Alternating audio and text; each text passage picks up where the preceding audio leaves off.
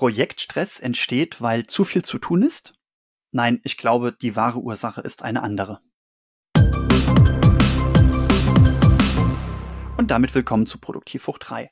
Mein Name ist Sascha Feth und ich stelle mir immer gerne vor, dass du diesen Podcast hörst, während du morgens gerade vom Frühstückstisch aufgestanden entspannt auf die Arbeit fährst.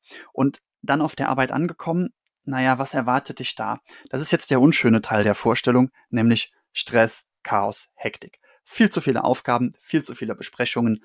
Die Konsequenz ist, dass du abends nach Hause kommst, mit einer Matschbirne auf der Couch liegst und die Projekte, die du eigentlich heute erfolgreich abschließen wolltest, deren Schmerz, deren Verdauungsschmerzen liegen dir wie Wackersteine im Magen. Und dann fragt man sich doch immer, Mensch, wenn ich, was, was muss ich denn tun, um endlich mal zu einem Punkt zu kommen, wo ich genug Zeit habe, um all den Aufgaben nachzugehen, denen ich nachgehen will, um endlich die Projekte abzuschließen, die ich abschließen will, um endlich die Ziele zu erreichen, die ich erreichen will. Und ich glaube, das wird nie kommen, es sei denn, du legst eine Projektliste an. Was ist die Projektliste überhaupt? Naja, wie es der Name eigentlich schon sagt, ist das eine Liste aller Projekte, die du gerade hast. Und erstmal zur Erinnerung, ein Projekt ist alles, was mehr als einen Schritt zur Erledigung braucht. Also, wenn du zum Beispiel einen Spieleabend organisieren willst, dann musst du fragen, wer alles kommt. Du musst einen Termin finden. Ihr müsst euch auf das Essen einigen. Das Essen muss gekauft werden. Das Essen muss gekocht werden. Das sind fünf Aufgaben. Wenn wir noch davon ausgehen, dass noch sowas wie Wohnung aufgeräumt werden muss und so weiter, sind es sogar sechs, sieben, acht Aufgaben, die dann erledigt werden müssen. Und dieses Projekt ist so klein, dass man meistens überhaupt keine Lust hat, es aufzuschreiben. Und dann sind da noch die riesengroßen Projekte, die über Jahre gehen. Die sind so riesig, dass man manchmal gar nicht weiß, wie man jetzt starten soll, wie man den ersten Schritt machen soll. Aber all diese Projekte, egal ob groß oder klein, die musst du auf dem Schirm haben. Die müssen in einer Liste stehen. Also die kleinen wie auch die großen Projekte. Und Achtung, du hast viel mehr Projekte, als du denkst. Wenn du mal sorgfältig deinen Kalender durchschaust, die letzten 14 Tage und die nächsten 14 Tage, und du von jedem Termin oder jedem To-Do, das du erledigt hast, einmal überprüfst, warum habe ich das getan, wirst du feststellen, dass du ganz vielen Projekten oder Zielen nachgerannt bist, die gar nicht auf irgendeiner Liste stehen oder die du gar nicht auf dem Schirm hattest. Also zum Beispiel das Projekt Umzug oder Renovierungshilfe bei irgendwelchen Freunden.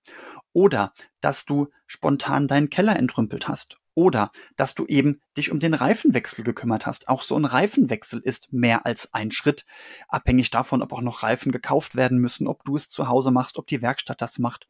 Und wenn du all diese Projekte, denen du in den letzten 14 Tagen nachgerannt bist und denen du in den nächsten 14 Tagen nachgehen wirst, dann kommt da schnell eine Liste mit mehreren Dutzend Einträgen zustande.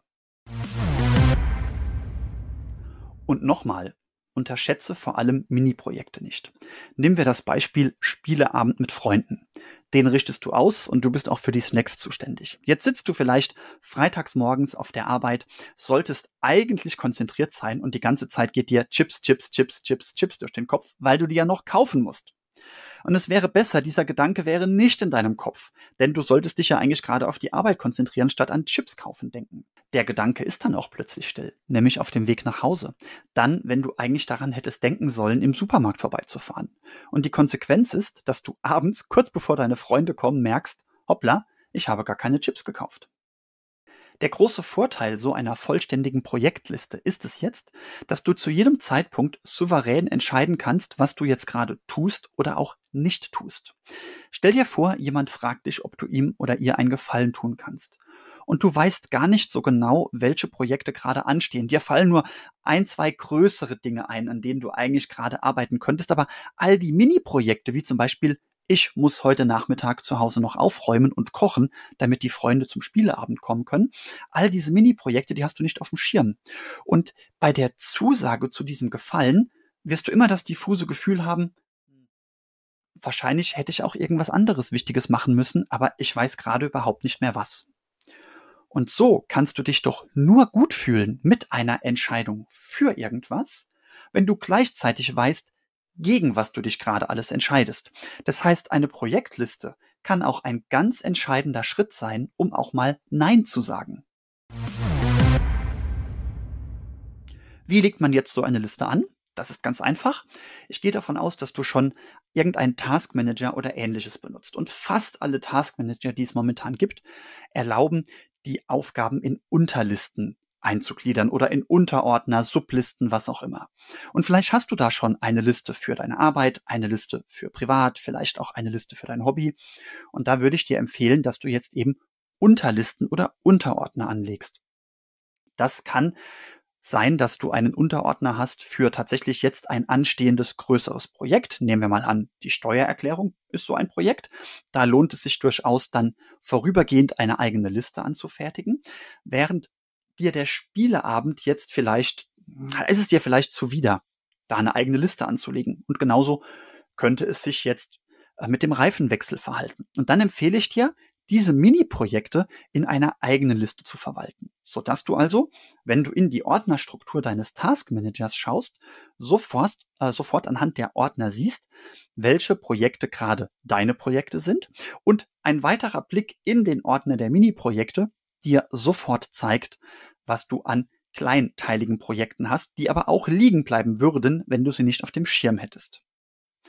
Und wenn du zum Beispiel mit Todoist arbeitest, dann empfehle ich dir über die Favoritenfunktion zusätzlich noch manche der Projekte als Favoriten zu markieren. Die erscheinen dann gesondert ganz oben.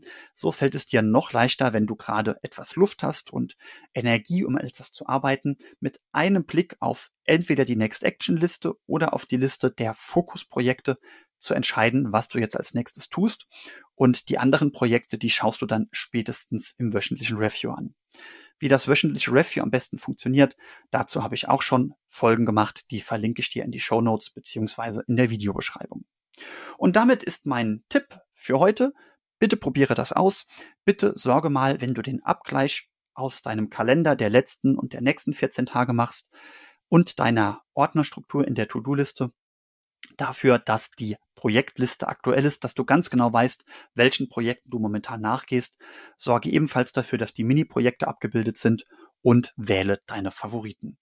Und wenn du das umsetzt, dann steht einer erfolgreichen, produktiven Woche mit ganz viel abgeschlossenen Projekten, egal ob klein oder groß, nichts mehr im Weg. Dabei wünsche ich dir viel Erfolg, bis wir uns das nächste Mal hören.